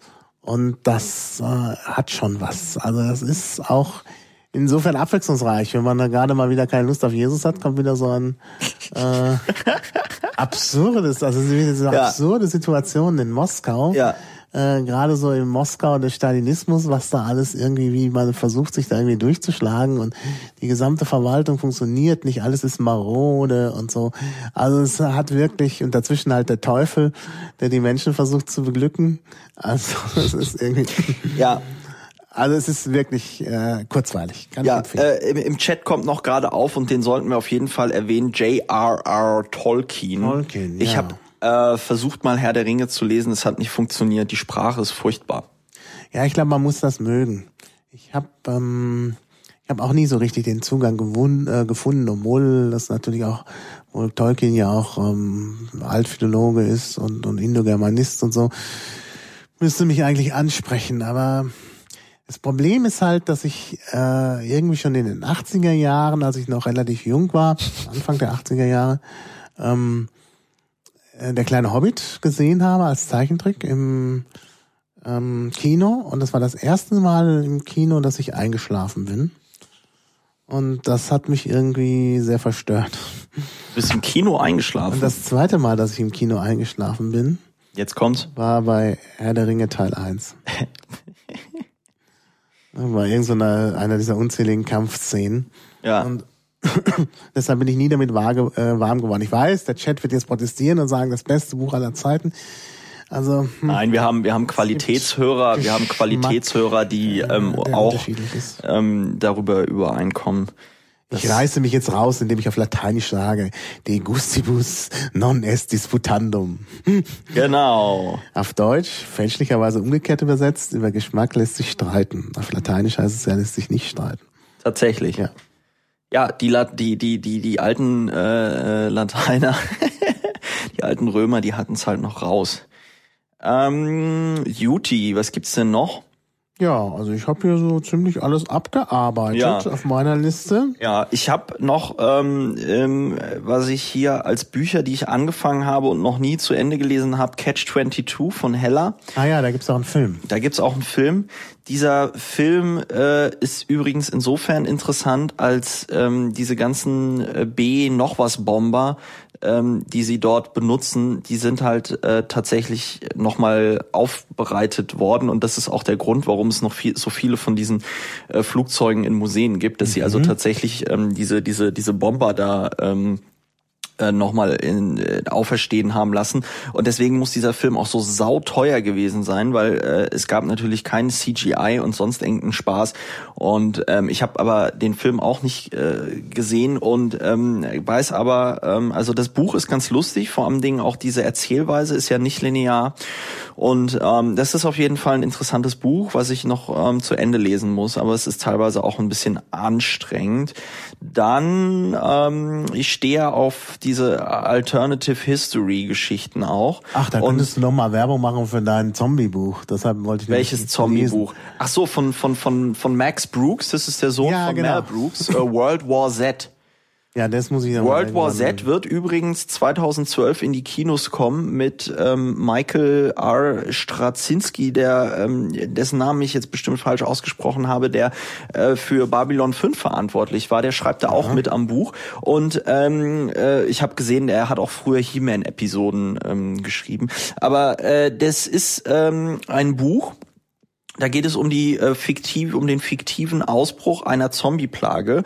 Und es ist im Stil einer Oral History geschrieben. Und zwar der ähm, äh, äh, Erzähler reist also durch die Welt, um sich an verschiedenen Orten zehn Jahre nach Niederschlagung der Zombie-Plage mhm. äh, von Leuten anzuhören, wie das denn damals war und es ist super, es ist super gut geschrieben, weil ähm, dieses ganze Thema, was wir natürlich jetzt auch wieder merken und da kriegen wir jetzt die Brücke ähm, der Mensch, wie er gegenüber ähm, Naturkatastrophen und so eine Ausbruch einer Zombie-Plage zähle ich mal zu einer Naturkatastrophe, ähm, wie er da hilflos ausgeliefert ist und auch überfordert ist, weil er in seiner Technikgläubigkeit ähm, der Meinung ist, ja, ja, wir kriegen das schon alles geregelt, wir leiten da irgendwo Meerwasser rein und dann funktioniert also das wieder. Schön ähm, geredet, genau. Ähm, ja, und, mhm. und da und da sieht man halt einfach, ähm, das hat er auch sehr gut recherchiert und es ist ein sehr plausibler Roman. Es ist also also nicht so, naja, und der Mond schien und die äh, äh, Planeten standen in einer gewissen Konstellation und auf einmal kommen die Toten äh, aus ihren Gräbern, sondern es also geht. Schlechte Literatur wäre jetzt, wenn da stünde der bleiche Mond schien. Der bleiche Mond schien. Da haben wir wieder die äh, Adjektive. Und die, ähm, also äh, äh, es geht los in China, da gibt es quasi der Patient Null und ähm, es geht um eine Krankheit, die sich Solanum nennt und ähm, äh, die macht, dass das Gehirn ähm, sich in ein anderes Organ verwandelt und in der Lage ist, den Körper noch zu steuern. Und ähm, äh, äh, führt also dazu, dass aber diese Menschen auch keinen Sauerstoff mehr brauchen und als willenlose Zombies durch die Gegend laufen und sich ähm, von Fleisch ernähren, ohne dass sie in der Lage sind, das verdauen zu können. Und ähm, ähm, es ist also eine sehr ähm, auch intensive Beschreibung dieses Prozesses und es wird halt so beschrieben, wie das losgeht, dass die chinesische Regierung versucht, das zu vertuschen, dann einen Krieg mit Taiwan anfängt, um das noch mehr zu vertuschen. Ähm, und es nicht unter Kontrolle kriegt. Die Chinesen, die es sich leisten können, fliegen ins Ausland, wo sie dann andere Leute infizieren, weil am Anfang sieht es so aus wie ein Schnupfen. Und bevor man sich versieht, ist die ganze Welt mit diesen Zombies infiziert. Und so ein Land wie zum Beispiel die USA ähm, sind dann halt der Meinung, naja klar, äh, kein Problem, in unserer Laser-Guided Democracy kriegen wir das alle mit unseren äh, Cruise-Missiles und Panzern und, und Raketenwerfern irgendwie geregelt. Aber das ist natürlich problematisch, wenn du einen Gegner hast, der nur durch Headshots zu töten ist. Ja?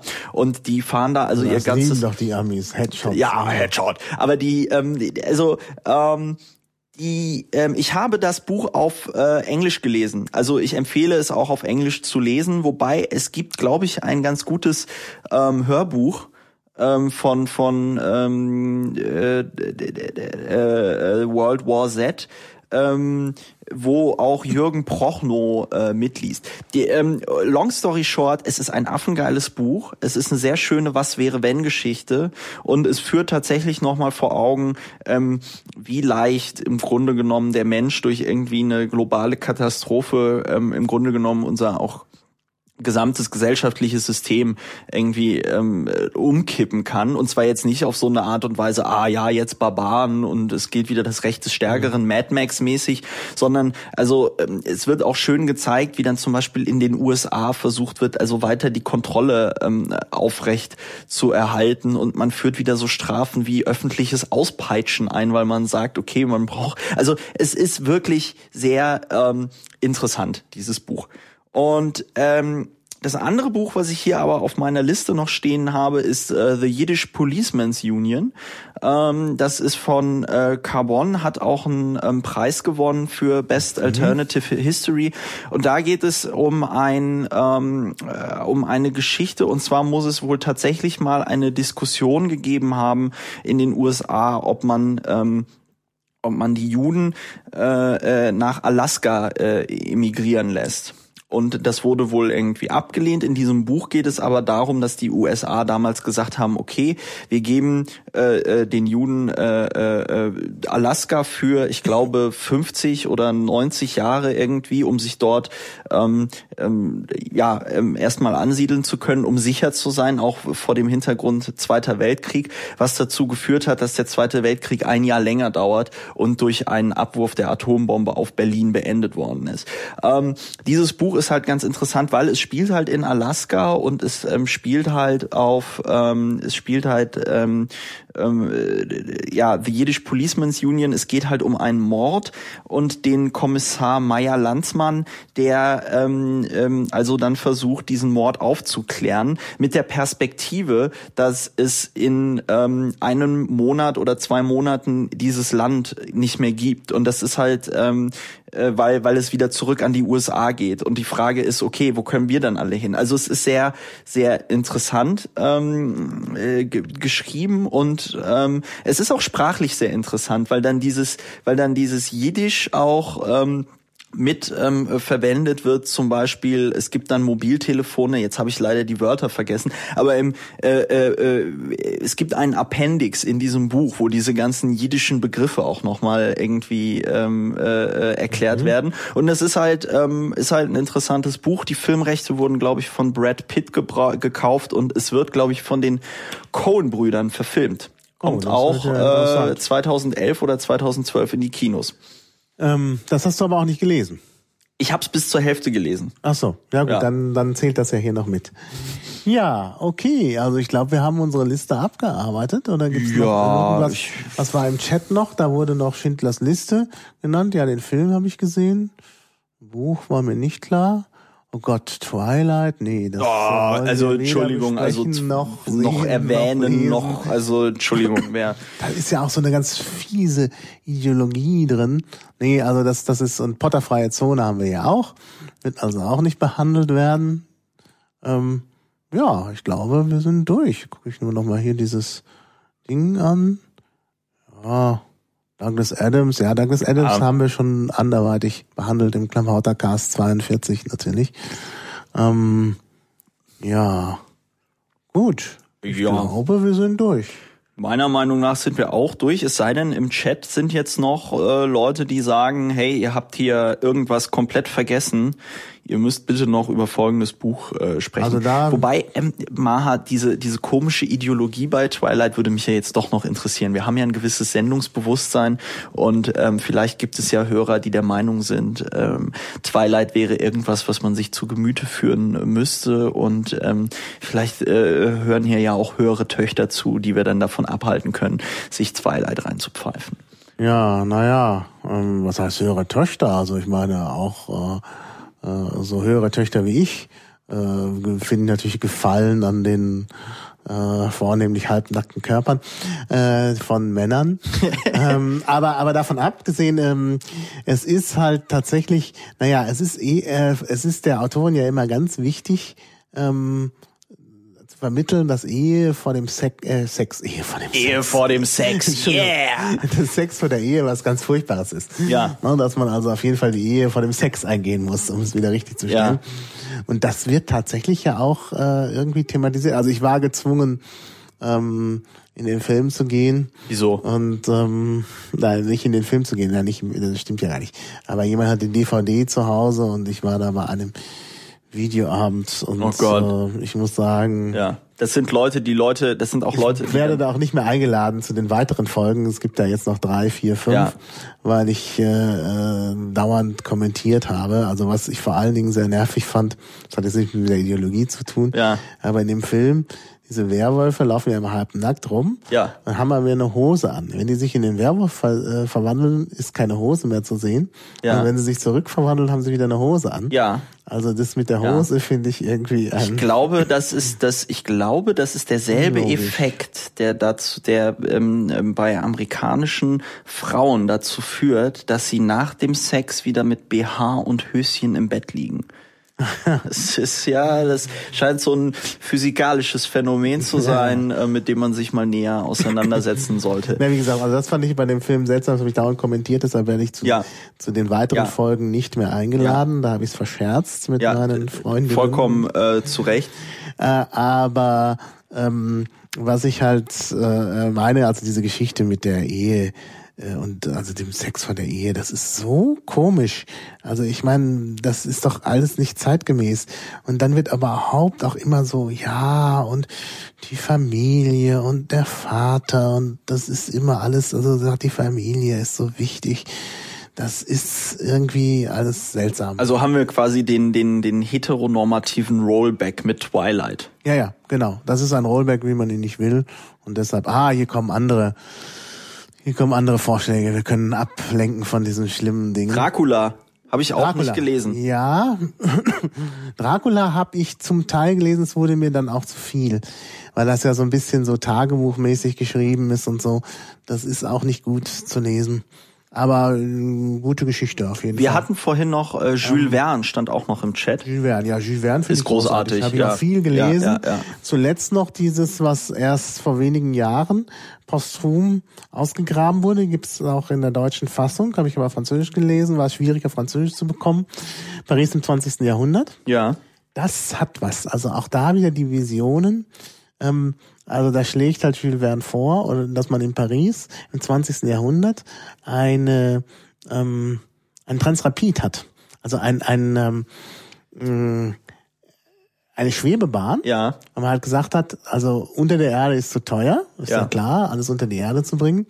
Aber die Straßen müssen halt frei sein, damit man da schön spazieren kann. Wo ja. führt das denn hin? Ja. Wenn irgendwelche Fahrzeuge auf Straßen fahren. Ja, das ist also, das setzt sich auch nicht ein, durch. werden so Gestelle gebaut, die glaube ich auch ziemlich hoch sind ähm, und an denen hängt dann eine Schwebebahn und die wird so betrieben wie der Transrapid. Die hat selber keinen Motor, damit es keinen Lärm macht, sondern es gibt halt Druckluft. Mhm. Und äh, in der in äh, in diesen äh, in dieser Druckluftröhre ist ein Magnet. Ja. Der wird vorangetrieben und die Bahn hängt dann an diesen Magneten. Großartig. Und äh, wenn man halt stoppen will, wird einfach die, die Luft rausgelassen, dann dann läuft der Magnet nicht mehr weiter und dann bleibt die Bahn stehen. Grandios. Und es ist wirklich völlig lautlos. Also eine lautlose Schwebebahn, also wie der Transrapid im Grunde, auch mit Magneten, nur dass nicht mit äh, die Magneten ja. mit Elektrovortrieb äh, gemacht werden, sondern mit Dampf, weil das halt im 19. Jahrhundert hatte man halt Dampf überall. Aber das ist schon ein sehr interessantes Konzept. Und es gibt noch andere schöne Ideen. Ähm, aber das fand ich, äh, fand ich halt sehr, sehr gut. Also wirklich auch, äh, vor allen Dingen begründet er in dem Buch auch immer, warum das so ist. Und ja. ich fand halt gerade die Begründung für diese Schwebebahn so überzeugend, dass man keinen Lärm haben will. Ja, ja, natürlich. Dass man auf den Straßen die Fußgänger haben will, die da spazieren und nicht irgendwelche, heute würde man sagen Autos, also ne, das ist, ist halt äh, schlecht. Und äh, die Bahn zu ver verbuddeln ist halt so teuer. Und ja, also das fand ich total überzeugend. Ja, das hätte auch, man früher. Nee, das, das, das ist auch, es ist auch immer, es ist auch tatsächlich ähm, schade, dass solche Dinge wie Ästhetik und Lebensqualität mhm. äh, äh, bei solchen Entscheidungen dann eine Stadt zu konzipieren und ähm, auszubauen, ja. auch komplett hinten runterfallen. Mhm. Ne? Ich meine, wir sehen es wir sehen's jetzt in Berlin. Berlin könnte meiner Meinung nach eine so tolle Stadt sein, wenn wir diese ganzen Autos hier nicht hätten. Ja. Es wäre so großartig, wenn man sich das einfach überlegt, was für mhm. eine Fläche in Berlin vor allen Dingen von Autos weggenommen wird, die überhaupt gar nicht fahren, sondern einfach nur rumstehen. Mhm. Ja, jeder Mensch, der irgendwie einen Stand äh, äh auf der Straße machen möchte, braucht dafür eine Sondergenehmigung ähm, äh, beim beim Ordnungsamt und muss das anmelden und alle Leute parken ihre Autos überall hin. Mhm. Es ist furchtbar, es riecht, es gibt Unfälle und ja. ähm, dass man, dass man irgendwie ähm, diese Städte auf auf auf auf äh, äh Individualverkehr ausbaut, der äh, äh, von von fossilen Brennstoffen auf fossile Brennstoffe angewiesen mhm. wird. Mhm. Äh, furchtbar funktioniert ja. auch nur dadurch, dass das Zeug so billig ist. Ähm, und da finde ich, also es ist großartig. Ich finde sowas wie, ähm, man will das nicht haben, weil das ist ja doof, äh, es sollte da eine vollkommen ausreichende und hinreichende Begründung zu sein, warum man keine Autos auf der Straße ja. möchte. Wir schweifen ab. Ja, aber Jules Verne auf jeden Fall lesen, äh, habe ich ja auch fast alles gelesen. Also da ist äh, passt nicht in die Literatur, die wir kennen, aber nicht gelesen haben. Ja, ähm, Frankenstein habe ich auch nicht gelesen, müsste man mal tun. Äh, was ich auch ja, überhaupt nicht gelesen habe, was ich, was ich jetzt angefangen habe, war Philip K. Dick. Ah ja. Großartig. Ähm, mhm. Also äh, wer jetzt Blade Runner gesehen hat und den Film gut fand, äh, äh lest euch bitte mal hier Do Android Stream of Electric Sheep durch. Ähm, ja. Das ist nochmal ja, sehr anders und es ist auch ein grandioser. Roman von der gesamten Stimmung mhm. her, wieder postapokalyptisch. Mhm. Und äh, ich lese es ja auch gerade auf meinem äh, mobilen Endgerät der Firma Apfel und ähm, fühlst du dich so ein bisschen wie die Zukunft. Ne? Du liest auf mhm. einem äh, äh, elektrischen Gerät deinen deinen Science-Fiction-Roman. Mhm. Ähm, ja, ich glaube, man kann ja man kann ja fragen, ist Blade Runner besser äh, als äh, äh diese äh, dieses Du, wie heißt es noch? Du, du Android's Dream of Electric Sheep. Also ich glaube, äh, da kann man gar nicht besser und schlechter sagen, ist einfach ganz anders. Ja. Also ich habe den äh, die Erzählung auch gelesen ähm, ich glaube sogar, bevor ich den Film gesehen habe. Und ich habe dann irgendwie hinterher gedacht, als ich den Film gesehen habe, äh, das ist irgendwie ja. was anderes. Ne? Ja, ja. Das kommt ja manchmal vor. Gibt übrigens auch ganz negative Beispiele. Das ist ja klar, dass Verfilmungen meistens schlechter sind. Bei Blade Runner weiß ich nicht. Das ist schon irgendwie äh, auf einer Ebene. Äh, was ich ganz schlecht fand zum Beispiel ist ähm, Sleepy Hollow. Ähm, Sleepy Hollow als Film und als Buch. Also als Buch, welchen Film? Sleepy Hollow ist so ein, so ein, so ein Horror. Ja, ja, nee, welchen, welche Verfilmung meinst du? Ist mehr? Ja, bestimmt. Also ich dachte, diesen berühmten Ach, mit Johnny Depp. Mit Johnny Depp. Oh, der Johnny, das ist er. Naja, und äh, ich hatte die Erzählung auch vorher schon mal gelesen äh, von Washington Irving. Kann ich nur empfehlen. Die, ja. Also das ist eine wirklich tolle Erzählung. Äh, und der Film ist ganz anders. Da sind zwar, gibt's auch einen kopflosen Reiter und so, aber die Story ist anders. Ja. Das Besondere an der Erzählung ist eben, und das finde ich so ganz genial, ähm, dass es um die Frage geht, äh, gibt es solche übernatürlichen Dinge? Ja. Und wie lassen sie sich erklären? Also am Ende kommt natürlich raus, weil der Detektiv, das ist auch ja im Film so dargestellt, ähm, ja auch so moderne Methoden, äh, wissenschaftliche, naturwissenschaftliche Methoden verwendet, ja. dass er also auf, äh, hinterher herausbekommt, dass natürlich alles, also dass diese diese übernatürlichen Erscheinungen gar nicht übernatürlich sind. Sapalot. Und ähm, das ist schon auch so ein bisschen, äh, also die Botschaft von Washington Irving, dass hier Leute versuchen, äh, mit den Ängsten der Menschen zu operieren. Ja, und der Film macht gerade das. Also der ist, äh, also diese ganze kritische Auseinandersetzung mit dem Übernatürlichen kommt in dem Film gar nicht vor. Im Gegenteil, das wird immer übernatürlicher. Ja. Also ganz, ganz schlecht. Ganz schlecht. Dieses Buch, äh, nein, dieser Film ist eine Katastrophe. Ich würde ihn nicht gucken. Ja. Ja. Genau. Super. So, ja. Gut, dann würde ich sagen, ja. hören wir auch auf. Also die Hörer draußen brauchen sich jetzt auch nicht zu ärgern, dass wir schon ja. fertig sind, denn es geht nachher weiter. Wir machen 15 Minuten Pause ungefähr, vielleicht ein bisschen länger. Und dann nehme ich gleich den nächsten Podcast auf. Echt? Ja. Wer kommt denn? Wer, Jakob Fender wird gleich zu mir kommen. Ach. Und mit Jakob machen wir, wahrscheinlich jetzt nicht genau um 15.30 Uhr, also ein bisschen verzögert, dann einen Podcast, die Nummer zwei, die auch nicht so schnell dann online gehen wird, muss ja alles erst nachbearbeitet werden. Ähm, über, aber live kann man es dann heute schon hören. Und da geht's um Comics und Comic-Verfilmungen. Jakob Fender ist nämlich ein großer Comic-Kenner. Ja. Der hat all diese Sachen gelesen. Watchmen ja. habe ich auch gelesen. Ja, Watchmen ist super und ähm, 300 und Sin City und all sowas. Ja. Und ähm, da werden wir dann drüber sprechen. Also wer sich für Comics interessiert, kann gerne ja. gleich wieder weitermachen im selben Kanal. Ja. Ich lasse hier auch mal alles offen. Äh, aber wir machen hier eben eine kurze Pause, damit ich mal auf die Toilette kann und damit ich meinen Kuchen aufessen kann. Noch ja, wir haben hier noch ein Stück Sahnetorte. Und all sowas und uns noch ein bisschen unterhalten können. Und ich denke dann, also mit etwas Verzögerung, also nicht 15.30 Uhr, 15.45 oder so, machen wir dann mal hier weiter. Ja, es wird aber sich gerade darüber beschwert, wir wären leiser als am Anfang. Oh. Ja, ja das, das kann ich nachstellen. Ja, das, das, das kann können wir daran nachliegen. Liegen dass äh, man, wenn man diese Kopfhörer aufhat, ja, automatisch leiser ins, spricht. Beim Miteinander Und, palavern, ähm, ähm, ja, ja äh, wir werden, wir das nochmal nach, nachregeln. Liebe Leute, das hättet ihr auch mal ein bisschen früher sagen können. Genau. Ne? Also äh, toll, dann machen wir ja, Christopher ist lauter. Nee, Christopher ist lauter Stimmt. als Maha. Das liegt einmal daran, dass ich Gerät. näher am Mikrofon rede, aber ähm, aufgrund meines Sendungsbewusstseins meine Stimme genau. auch so furchtbar laut ist.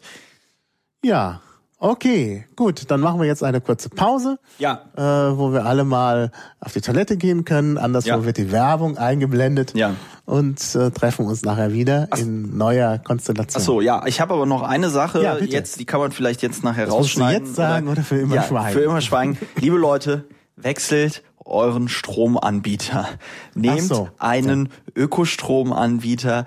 Ähm, ähm, das kann man immer sagen, aber der Anlass ist klar, was dort gerade in Japan passiert, ist furchtbar. Wir ja. haben in Deutschland noch sehr viele ähm, Atomkraftwerke, die laufen und der Witz an der Sache ist, äh, die wir als Verbraucher müssen unsere Marktmacht nutzen, ähm, weil anscheinend die äh, äh, Leute, die es eigentlich ändern könnten, keine Interesse daran haben, es zu ändern.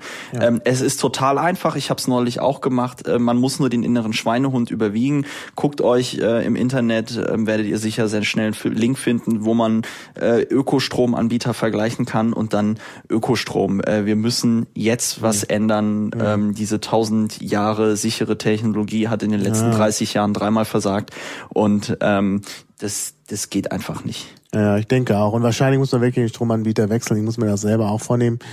Denn ich bin zwar in einem Ökotarif, aber bei einem Anbieter, der auch äh, Atomstrom anbietet. Ja, Watten, Vattenfall zum genau. Beispiel bietet ja zum Beispiel auch einen Ökostromtarif ja. und die finanzieren damit ihre ihre ihre Atomkraftwerke quer ja, ja. und so. Das also wirklich Leute und macht es nicht nur selbst, sondern erzählt es auch euren Müttern und Großeltern, ähm, weil da ist die Umstellung ähm, wahrscheinlich viel schwieriger. Ja. Ja. Okay, ja, dann haben wir doch eine kleine Werbepause, aber in diesem Fall für den guten Zweck. Ja. Und ja, dann bis später. Vielen Dank nochmal. Keine Ursache, immer wieder gerne. War wieder ein Fest. für mich zumindest. Ja. Ich hoffe auch für die Hörer. Ja. Gut, bis okay. dann. Macht's gut. Tschüss. Tschüss.